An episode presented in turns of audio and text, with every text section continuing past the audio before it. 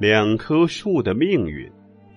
农夫在地里种下了两颗种子，很快它们变成了两棵同样大小的树苗。第一棵树开始就决心长成一个参天大树，所以它拼命的从地下吸收养料，储备起来，滋润着每一只树干，盘算着怎样向上生长，完善自身。由于这个原因，在最初的几年，它并没有结果实，这让农夫很恼火。相反，另一棵树也拼命的从地下吸取养料，打算早点开花结果。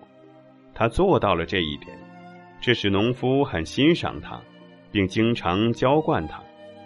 时光飞转，那棵久不开花的大树由于身强体壮，养分充足，终于结出了又大又甜的果实；而那棵过早开花的树，却由于还没有成熟的时候，便承担起了开花结果的任务，所以结出的果实苦涩难吃，并不讨人喜欢。相反，却因此而累弯了腰。老农诧异的叹了口气，终于用斧头把它砍倒，用火烧了。